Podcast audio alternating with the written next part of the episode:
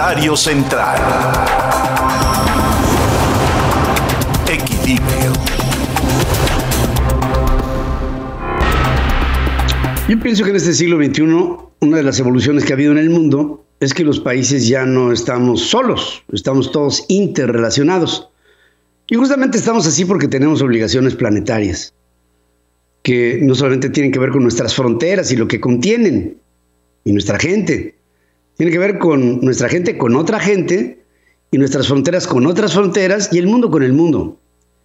México no se puede gobernar solo en muchos aspectos que tienen consecuencias que afectan no solamente a los mexicanos, como todo lo que se está tomando como decisión en esta cuarta transformación o transformación de cuarta, de un presidente que dice que es austero y es todo lo contrario, que dice que es responsable con la justicia y es todo lo contrario, es sesgado, y un presidente que ya se está creyendo como el todopoderoso en un país del que no sé, es una cuestión extralógica. No sabemos por qué, lo que sí entendemos es que las medidas y las leyes que impulsa van a contrasentido, a contrapelo, con lo que es el desarrollo de un pueblo, el que sea, no solamente México, el que sea. Y ahora, con esta ley de la industria eléctrica regresiva, que apuesta al carbón, que apuesta al combustóleo, que apuesta a los desechos fósiles, que apuesta a una generación de energía eléctrica cara, que apuesta a una regresión, que apuesta a una contaminación, que apuesta no solamente a lo negativo, sino que también apuesta a lo que pudiera ser positivo como es el impulso de las eh, energías limpias, renovables, baratas, eficientes. Hoy nos encontramos con una realidad que en México ya está empezando a ser reprobada por el mundo. Y cuando digo esto, me refiero a lo que el día de ayer fue la reflexión de Jonathan Wilkinson, que es el ministro del Medio Ambiente del gobierno de Canadá, el de Justin Trudeau. Dice que México y otros países, entre los que está China y la India, deben, fíjense, deben de ser presionados para que reduzcan sus elementos contaminantes. En tanto, en la entrevista con eh, Justin Trudeau, el primer ministro de Canadá, Dijo Justin que actualmente su país está trabajando junto con Estados Unidos en planes ambientales conjuntos que podrían incluir señalar y penalizar a países que tienen leyes climáticas débiles o inconsistentes o francamente regresivas. Y pareciera como si hubiera estado describiendo. Digo, realmente China pues tendrá su problemática, la India tendrá la suya y como dije al principio, esto que es de China o de la India o de México, de Estados Unidos o de Canadá, pues lo bueno o lo malo que se tome en medidas planetarias afectará, insisto, a todos. El mundo da vueltas y en el giro, pues lo que va compartiéndose en el giro del planeta es la atmósfera. Y una atmósfera contaminada en un punto acaba 12 horas después contaminada en las antípodas, es decir, en el otro lado del planeta. ¿Por qué? Por un simple movimiento del gas que nos rodea, que nos protege y que nos da el sustento para que haya vida en este planeta. Si algunos países deben de ser presionados para que no produzcan clorofluorocarbonos en la atmósfera, para que no produzcan dióxidos de carbón, para que no produzcan elementos nocivos para la atmósfera en efecto invernadero y todo lo demás, lo que dijo ayer Canadá ya rebasa a las reacciones negativas que ha habido por la misma ley, por empresarios mexicanos, por inversionistas mexicanos, por algunos grupos de la sociedad en México y empieza a verse desde otra perspectiva. Ahora, no solamente es porque es otro país, Canadá, no, es porque es un país socio de este trípode en el que se basa el TEMEC, Canadá, Estados Unidos y México. Y cuando Wilkinson, ministro de, el entorno ecológico en Canadá dice, presionemos a países como México, China y, como la India. Lo que está diciendo es, bueno, pues, qué hacemos con China y con la India, pero por lo pronto el caso de México es parte del tratado comercial entre los tres países y las presiones no se van a hacer esperar. Dice hoy en la mañanera el presidente López Obrador que en esta promoción de la ley hay una, un proceso mediático que trata de crucificarlo, ¿no? Y que pues es un incomprendido, porque una batalla conservadora que se le presenta desde la prensa está descalificando a lo que él está proponiendo. Decirle que pues ya no es un asunto de carácter mediático, vamos a pensar que algunos medios de comunicación, por saber lo que sabemos de él, pudiera ser interpretado como que le tenemos mala voluntad. Yo considero que Jonathan Wilkinson, el ministro del Medio Ambiente del gobierno canadiense, pues no tiene una particular animadversión por López Obrador, pero sí tiene, creo, un principio que hay que defender y que desde Ottawa, la capital de Canadá, se está diciendo después de una reunión que han hablado sobre tarifas de carbono y que hay interés en el concepto, pero que la prioridad sigue siendo construir ambiciones globales para combatir el cambio climático y después de cuatro años en avanzar en direcciones completamente diferentes en este archivo, junto con Estados Unidos, es ciertamente grandioso trabajar otra vez Canadá y Estados Unidos de manera conjunta. Pero ¿quién se sale de la línea?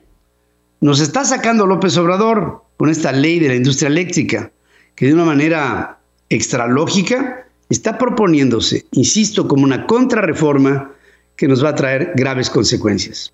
Y remato con la pregunta que hoy estamos haciendo en nuestras formas de consulta. La gente está viendo todo lo que no está proponiendo un gobierno ineficiente como es el de López Obrador. Un gobierno que no sabe, bueno, sí sabe cómo hacerlo mal, eso yo creo que ya nos quedó claro a muchos, no a todos, porque hay un fanatismo que todavía lo defiende. Pero lo que sí es cierto es que el gobierno de López Obrador es incapaz de proponer algo que todos coincidamos, los que estamos en los sectores productivos y que nos hemos dedicado a este vicio tan espantoso como es el de trabajar, como el de generar empleo, como el de sacar adelante a la economía de nuestro país, dando la cara por todos los problemas que todos los días nos presenta esta cuarta transformación retrógrada y persecutoria, ahora está empezando a recibir la Primero, ligera presión diplomática de un ministro del gabinete de, Justin Trudeau, pero después vendrán otras consecuencias. México no aguanta más un gobierno así. Y un gobierno así no aguanta más estar en el gobierno. Una decisión de último momento que se anunció hace unas cuantas horas. El banco más grande de los Estados Unidos, JP Morgan Chase, decidió salir de México, diciendo, hoy todos los grandes capitales que acuden al banco y a otras instituciones bancarias internacionales están acudiendo directamente a nuestras corporaciones en los Estados Unidos. No tiene sentido seguir trabajando con JP Morgan en México. Representa JP Morgan México el 5% del ingreso. Ya no es viable, porque ese 5% prácticamente podríamos decir que ya está inserto en los Estados Unidos de seguir así, señor López, una de dos, o te quedas solo tú o dejas en la soledad a México. Francamente, de compararte a ti con México, prefiero que te quedes solo tú, porque a México lo estás dejando a solas, porque el solo nombre y pronunciarte espanta, ahuyenta a los capitales nacionales y extranjeros dejando a México en la indefensión de una economía paralizada por un gobierno que no entiende, que no entiende. Para que tengas el dato. En Central FM, Equilibrio. El día de ayer me preguntaba uno de mis nietos, Tibón, me decía, Oye, estoy haciendo un trabajo para la escuela y me están preguntando qué es lo que tú pensabas. Me decía, ¿tú vivías en los ochentas? sí, yo vivía en los ochentas. ¿Y, y, qué es lo que pensaban sobre el futuro? Porque el futuro es ahorita, para ti. ¿Pensabas que ibas a vivir igual que, que, como estás viviendo en tecnología? Entonces, dije, pues, definitivamente nunca pensamos que íbamos a vivir tantos cambios de los 80 a la fecha, la inteligencia artificial, la artificial, la aplicación de la tecnología es tremenda y por eso es el para que tengas el dato. Fíjense nada más. Neurocientíficos de la Universidad de Wisconsin han determinado que las personas pueden recibir y procesar información proveniente del exterior mientras tienen sueños lúcidos, que son los que tienen en conciencia de ser esto. Los investigadores monitorearon el sueño de 36 voluntarios mediante el análisis de señales cerebrales, movimientos oculares, es el movimiento ocular rápido y lento, y faciales, que son indicativos de que tenían sueños lúcidos. Fue en ese punto en que los neurocientíficos lograron establecer comunicación con quienes dormían, haciéndoles hablar lo que según Benjamin Baird, líder de este equipo, desafía las definiciones fundamentales del sueño. De esa manera, lograron comunicarse de forma bidireccional durante los sueños haciendo preguntas relativamente fáciles que eran respondidas como operaciones matemáticas básicas que fueron resueltas por quienes dormían. Es decir, sin alterar su estado de conciencia o de, de semiconciencia por el sueño, llegan a tener y establecer una comunicación, lo que hace pensar que una vez dormido te desconectas, pero no completamente.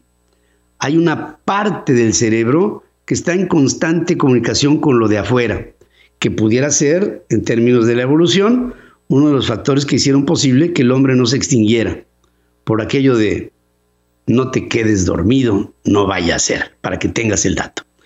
Para que tengas el dato, ingenieros de la Universidad de Málaga diseñaron un sistema de inteligencia artificial geoespacial que puede identificar patrones de comportamiento ante nuevos virus.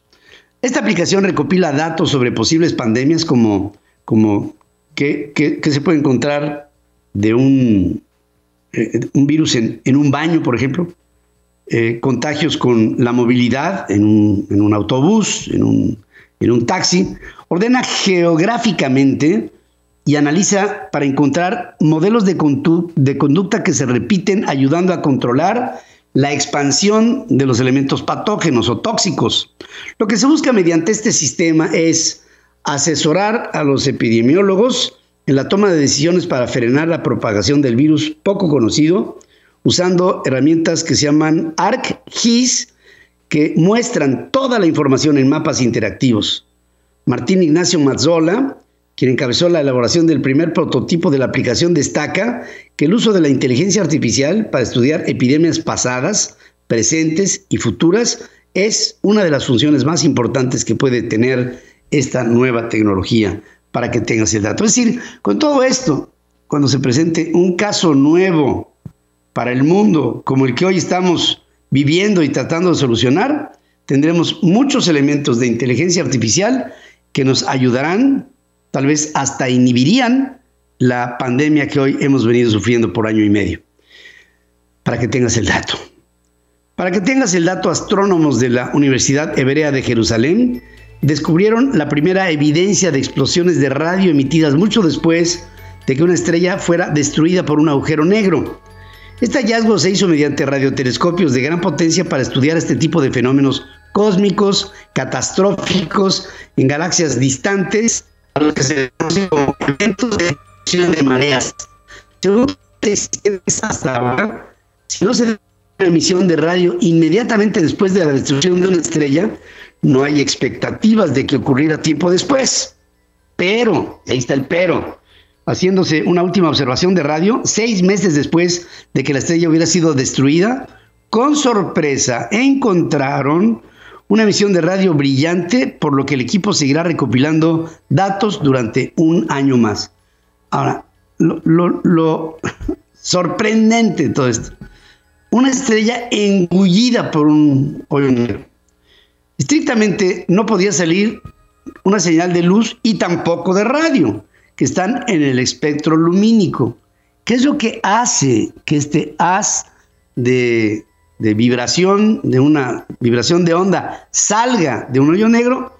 Esta es la pregunta más profunda que hoy se están haciendo los astrónomos con este fenómeno observado. Estamos en Central FM para que tengas el dato. Regreso luego de este. Ahí les dejo algunas cosas para reflexionar. De este universo que fascina el solo hecho de saber que nos cobija de día y de noche, para que tengas el dato. Central OB con Ana Paula Rodríguez, evolucionando la orientación vocacional. En centralfmonline.com.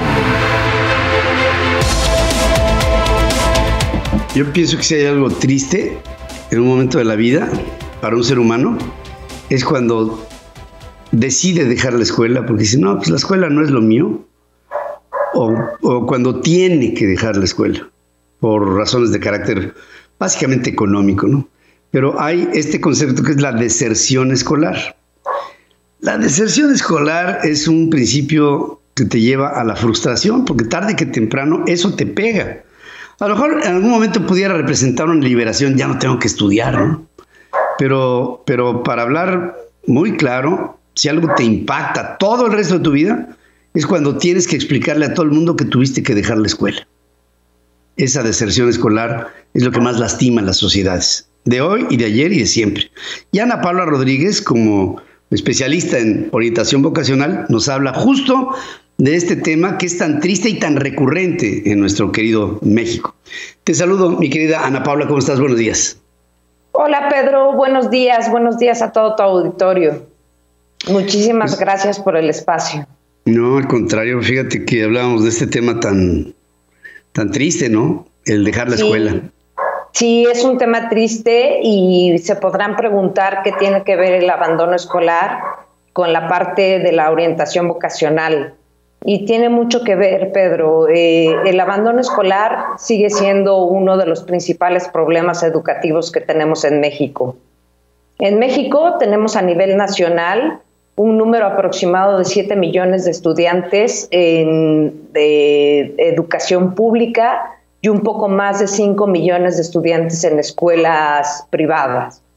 Según los indicadores de la Comisión Nacional para la Mejora Continua de, de la Educación entre 2017 y 2018, el 14.5, que son más o menos 750 mil estudiantes, dejó de asistir a la escuela por diferentes motivos. Eh, Pedro, aún no tenemos el análisis de los datos del ciclo escolar, eh, del ciclo escolar pasado, en donde la última parte se cursó a distancia por la pandemia, situación que sigue siendo vigente, pero seguramente los efectos de esta situación del abandono escolar serán pues muy desafiantes para todo nuestro México. El origen es multicasual, de este problema se relaciona con riesgos de diferentes tipos, como las condiciones socioeconómicas, las condiciones familiares, las condiciones comunitarias y las, las condiciones personales. Y hoy cobra mayor relevancia en el bachillerato por varias razones, Pedro. Entre ellas, y la que más nos compete, es la falta de motivación, el sentido de pertenencia y la falta de autoconocimiento para proyectarse en un futuro.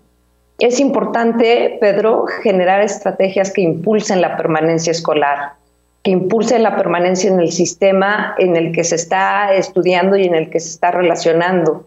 Eh, obviamente todas estas estrategias centradas en el estudiante, brindándoles de, de entrada una orientación más integral. Es decir, el joven es protagonista de su propia elección. La orientación vocacional integral eh, implica desarrollo y crecimiento personal, un desarrollo y crecimiento profesional y tres, un desarrollo y crecimiento educativo. Desde el ámbito de la orientación, es urgente generar en los jóvenes esquemas mentales que les permitan de entrada, primero, creer en sí mismos, dos, estar motivados para que generen expectativas sobre su futuro, tres, propiciar que sientan que, ellos se sientan parte de la institución. Estos esquemas mentales van a determinar en qué medida pensamos que somos capaces de cambiar y crecer, no solo de manera individual, sino también de manera colectiva. La orientación vocacional, Pedro, puede hacer mucho para revertir las cifras del abandono escolar, impulsando el autoconocimiento y reconocimiento del potencial en cada estudiante. Pedro, esto a través también de ayudarles a construir objetivos de vida proyectados en las necesidades que como humanidad tenemos. Sin objetivos, Pedro, nos perdemos. Sin objetivos no sabemos a dónde ir. Sin objetivos no sabemos qué planear, no sabemos eh, exactamente qué es lo que queremos hacer. Nuestra propuesta desde Central OB es llevar este sistema integral a la mayor cantidad de jóvenes posibles eh, ayudándoles a identificar sus diferentes características para que partiendo de ese conocimiento las puedan potenciar. Características que van desde su estilo de aprendizaje que les permita conocer y poner en práctica una mejor manera de aprender. Por otro lado, Pedro, su estilo de pensamiento, para que reconozcan su fortaleza y su perfil de competencias. Esta información es necesaria para la forma de decisión en torno a su formación continua. Identificar, Pedro, sus gustos e intereses y poderlos enfocar a los diversos campos del conocimiento que existen. Y por último, pero no menos más importante, reconocer como todas estas características que pueden contribuir con la humanidad. Eh, Pedro, debemos sumar esfuerzos desde las instituciones, docentes, padres de familia, o sea, todos aquellos que tenemos que ver directamente con el estudiante para darle la vuelta a esta alarmante situación que nos compete a todos, el abandono escolar y obviamente tomar medidas para revertirla. Debemos ver más allá, Pedro. No solo son carreras y universidades. Hay que promover con urgencia el autoconocimiento y motivar a nuestros jóvenes eh, jugando todos un papel de orientadores en su existencia. me, da la clara impresión de que la riqueza de un país está basada en su educación si hay, decía Bill Gates el día de ayer, sin ir más lejos, querida amiga, decía Bill Gates, le decían, oye, ¿le podrías dar una recomendación a México? Y la respuesta de Bill Gates fue muy sencilla, educación. Educación, inversión en educación, inversión en infraestructura para educar, inversión en los maestros que educan, inversión en aquellos que reciben la educación, un grado de sofisticación en la educación y esta es la clave. Y decía una cosa que se me hace muy inteligente. Dice, México está queriendo ser rico por el petróleo y por las formas de energía del gas y sus derivados. No se da cuenta que puede ser más rico con la gente educada que pueda llevar a nuestro país, a México, a otras alturas. Yo creo que lo que dice Bill Gates es el, sumum, el, resumen de lo que tú has dicho aquí el día de hoy. Hay que tener metas muy claras. A veces la inmadurez de, un ser humano no te lo da en su momento, pero eh, la asesoría en la vocación es sin duda un elemento que ayuda y tú te has dedicado a ello por mucho tiempo y para mí eres una voz acreditada para hablar y espero que haya muchos jóvenes que en este momento a lo mejor están en esa tesitura que te hayan escuchado. El desertar, eh, ¿sabes qué es como el desertar en la educación es como si estás en medio de una batalla y te retiras por cobardía. Eso para mí es, es, la, es la deserción. Exactamente, Pedro. Ya vimos cuál es la diferencia entre vocación y profesión. ¿no? La vocación es algo interno, la profesión es algo externo y debemos de motivar al estudiante a que realmente continúe con sus estudios, pero no es una cuestión nada más de la escuela, eh, no nada más es cuestión de las instituciones, tienen que ver padres de familia, tienen que ver los maestros, hablábamos hace unos días de que los maestros no nada más tienen que ser orientadores vocacionales los que ponen en sus puestos como orientadores vocacionales. Todos los maestros de alguna forma son orientadores vocacionales. Perdón, si, si, un maestro de matemáticas te motiva, eh, reconoce y ve todos aquellos puntos que puedes tener para poder potenciar ese conocimiento, un maestro de español, un maestro de lo que sea, puede ser el orientador vocacional del estudiante. Claro, fíjate que eh, a mí me, gusta mucho estudiar a los hombres que han hecho con su trabajo una trascendencia en la ciencia, en las artes, en lo que sea. Y lo primero de lo que te preguntas de esa gente, ¿quién fue su maestro? Esa es la primera pregunta. Y eso es justamente, eh, ¿quién fue esa fuente de inspiración que te llevó a ver esto con interés particular? Y todo esto se da en la educación. Ana Paula Rodríguez, orientación vocacional. Esto va para los jóvenes, para los no tan jóvenes y para cualquier persona que quiera de alguna manera superarse en su camino por la vida. Te mando un abrazo como siempre y, te agradezco. Gracias. Y, pues para todo el auditorio nos han contactado mucho para saber más del tema. Nos pueden escribir a hola arroba encaucetotal.com. Todas sus dudas se las podemos resolver desde Central OB. En Central OB, ahí está Ana Paula Rodríguez y un equipo muy avesado en cuestiones que están ligadas con esta orientación vocacional tan necesaria, indispensable en este mundo moderno. Te mando un abrazo, querida amiga, y te, te saludo. Gracias a ti. Gracias, Pedro. Gracias al auditorio.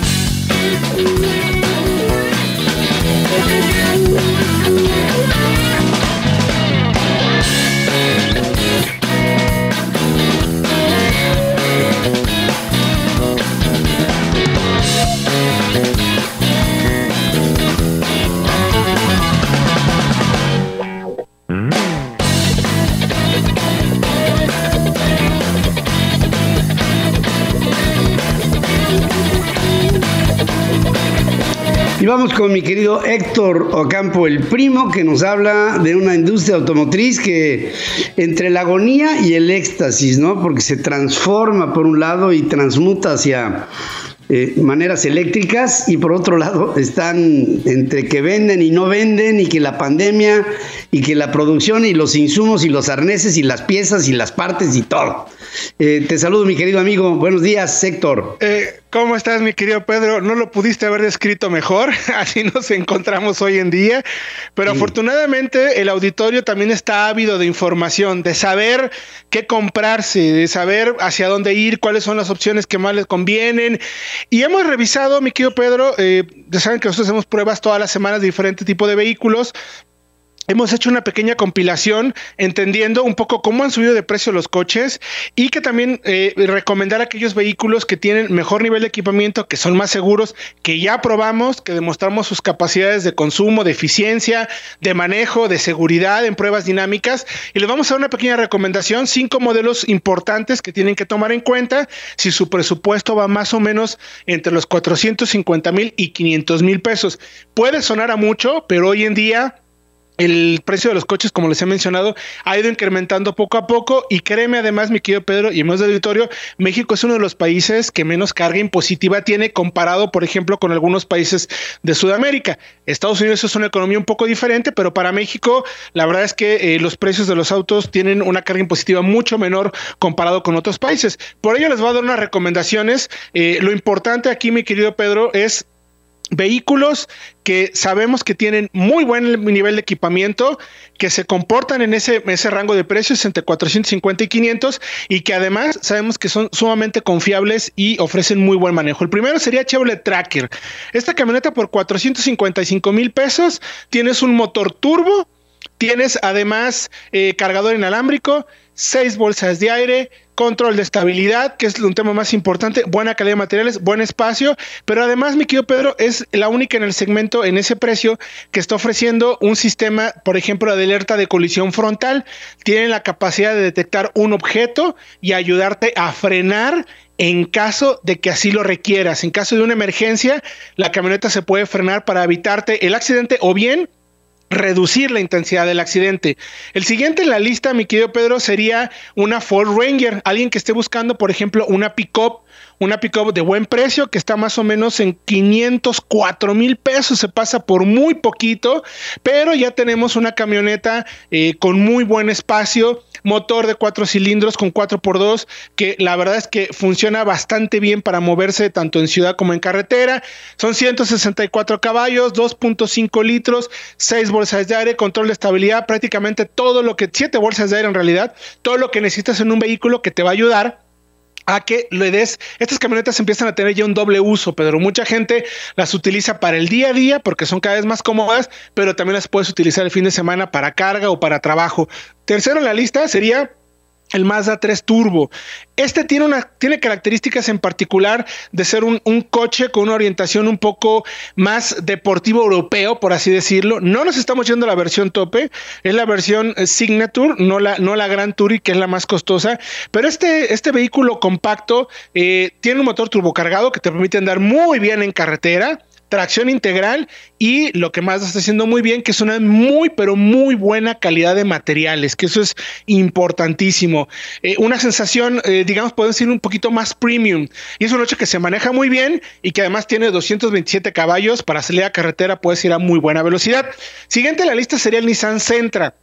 Este auto en particular, fabricado en México, Pedro, es muy interesante porque la versión tope que está en 478 mil pesos es automática, pero tiene lo que no tiene ningún otro coche del segmento, muchas alertas de seguridad.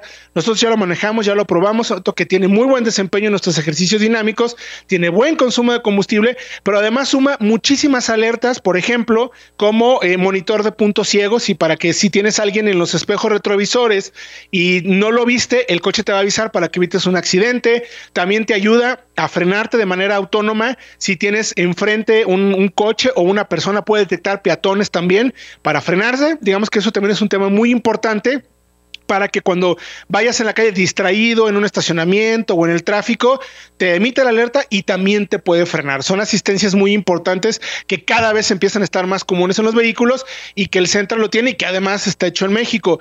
Vamos a platicar de otro rapidísimo también que es el Toyota Corolla. Esta es la versión híbrida. Es el híbrido más accesible en este tamaño que puedes encontrar en el segmento. Tranquilamente puedes tener hasta 20 kilómetros por litro. Te está costando alrededor de 456 mil pesos. Es un muy buen precio siete bolsas de aire, control de estabilidad, frenos ABS, todo el equipamiento que tienes y es un poquito más, digamos, eh, visualmente más atractivo que lo sería el Prius para quien no le guste, tiene el mismo sistema y funciona muy bien. Y para concluir, mi querido Pedro, me gustaría platicarles también de la Volkswagen Taos, una camioneta que también se hace en México y que por 499 mil pesos, apenas abajito, incluso por la de 450 mil pesos, es la única camioneta que existe en el mercado de este tamaño que tiene motor turbocargado, buen espacio interior, quizás no tiene una pantalla muy grande o mucho nivel de equipamiento de confort, pero también está llena de alertas de asistencia en la conducción. Eh, asistencia, por ejemplo, de cambio de carril, si te está saliendo de la línea, el monitor de punto ciego y también el frenado autónomo de emergencia, que son eh, las cuestiones que hoy en día cada vez es más fácil, eh, digamos, más sencillo y por precios que podremos considerar realmente atractivos, mi querido Pedro, encontrarlo en vehículos que se encuentran en el mercado. Entonces, estas serían nuestras recomendaciones para aquellas personas que estén en proceso de compra y que quieran coches, insisto, bien equipados, que sabemos que se manejan bien, que tienen buen consumo de combustible y que además tienen muy buena carga tecnológica en seguridad, mi querido Pedro. Bien, pues son buenos paquetes de, una oferta ante toda la enorme gama de vehículos que se ofrecen. Aquí están algunos que con la recomendación de Héctor Campo el Primo, pues yo me apunto para comprar el que me recomiendes. Y como siempre, te saludo y te abrazo, querido amigo. Muchas cosas son urgentes. Solo una es importante. Hablemos de salud. Con la doctora Guillermina Mejía. Hablemos de salud y hay un padecimiento en la mujer que se llama el ovario poliquístico. Y hay muchas personas que nos preguntan, bueno, ¿y esto de qué se trata? Y qué mejor que ella, que Guillermina Mejía, doctora, para que nos hable justamente de este tema. ¿Y cómo estás, querida Guillermina? Te saludo siempre con gran cariño. ¿Cómo estás? Buenos días. ¿Qué tal? Buenos días. ¿Cómo estás? Un gusto, un gusto enorme. Gusto, gusto verte. Pues eso, como nuestra cita de cada jueves. Exacto. Con el público. ¿No? Exacto. Y, ¿sabes qué? Podría ser que nos, que nos eh, escribieran y nos dijeran qué temas son los que les gustaría tratar, porque bueno, ahora tenía un abanico en el que pues las noticias de día a día en los diferentes países, em, ahora han nombrado al representante de la soledad en Japón por la cantidad de suicidios. Creo que se han muerto más por suicidio que por COVID. Pero, pero sería interesante que la gente nos enviara eh, qué temas son los que tienen como inquietudes, porque eso nos ayuda muchísimo más para dar todas estas, pues de alguna manera, eh, breve explicación y además, bueno, sobre todo que ya sabes que lo que me encanta es la prevención y justamente por eso escogí hoy el tema de ovario poliquístico, porque hay mucha ignorancia al respecto. A mí me toca escuchar en el consultorio en el que en ocasiones un tratamiento hormonal por uno o dos años, cuando en realidad era solamente eh, folículos que estaban en vías de maduración en el ovario y que no es realmente una enfermedad eh, poliquística. Entonces, hay un síndrome que se llama poliquistosis ovárica y hay una enfermedad eh, de poliquistosis. El punto importante aquí es que en adolescencia es mucho más frecuente, sin embargo es un padecimiento que puede tener la mujer a lo largo de su vida. Y hay un defecto, por decirlo así, a nivel de las hormonas, de las hormonas sexuales, los factores liberadores desde hipotálamo, hipófisis, donde mm, eh, este incremento o disminución provoca una alteración en la secreción de los estrógenos y ya una vez este órgano blanco, que es el ovario, eh, al, no, no tener una, un proceso de ovulación de manera correcta, bueno, pues vamos a tener también una alteración en la progesterona. En términos mucho más llanos, es la mujer puede tener ciclos mucho más largos, de dos, tres meses, puede tener ausencia menstrual y en ocasiones, sobre todo en las adolescentes, que de pronto dicen, este, Jay, qué bien, llevo tres meses sin reglar para que no tenga como el fastidio de la menstruación. Bueno, pues no, definitivamente eh, ausencia de los ciclos menstruales nos habla de, esta alteración que no necesariamente es poliquistosis, pero que es uno de los principales factores. ¿Qué sucede? Lo que sucede es que eh, el órgano blanco, como decía, que es el ovario, eh, favorece que haya la maduración de los folículos, es decir, los óvulos, o cuando nos decían en la primaria, las semillitas que están dentro del, ovario van madurando de manera progresiva y maduran del centro a la periferia. Sin embargo, en la enfermedad poliquística, una vez que el óvulo ha estado madurado, no se ovula. Y entonces, si nosotros tenemos una imagen a nivel del ultrasonido, vamos a observar algo que poéticamente los franceses le llamaban eh, collar de perlas y ahí lo vemos en la ilustración, vemos eh, que son, se van formando como en la periferia del ovario varios de estos eh, circulitos que son los óvulos maduros que no se ovularon. ¿Qué efecto provoca esto? Bueno, provoca que aumenten las eh, hormonas sexuales, la testosterona, que la mujer normalmente tenemos una pequeña proporción de esta, y lo que sucede es que al haber hormona sexual masculina, que es la testosterona, entonces la mujer va a empezar a tener un poco de hirsutismo, que significa vello. El vello puede ir en la parte central del abdomen e inclusive eh, hay, grados de hirsutismo, puede ir ascendiendo, es decir, tener vello en el tórax y los casos más graves, pues vello, bigote, barba, inclusive patilla, vello en la cara. También es frecuente que haya acné, por lo mismo, también las hormonas sexuales son, son parte de este síndrome y se asocia mucho con el hiperinsulinismo. Es decir, no necesariamente las mujeres gorditas son las que lo van a padecer porque puede haber poliquistosis en mujeres delgadas. Sin embargo, el hiperinsulinismo es un factor importante para padecer este tipo de padecimiento. ¿Por qué toqué este tema el día de hoy?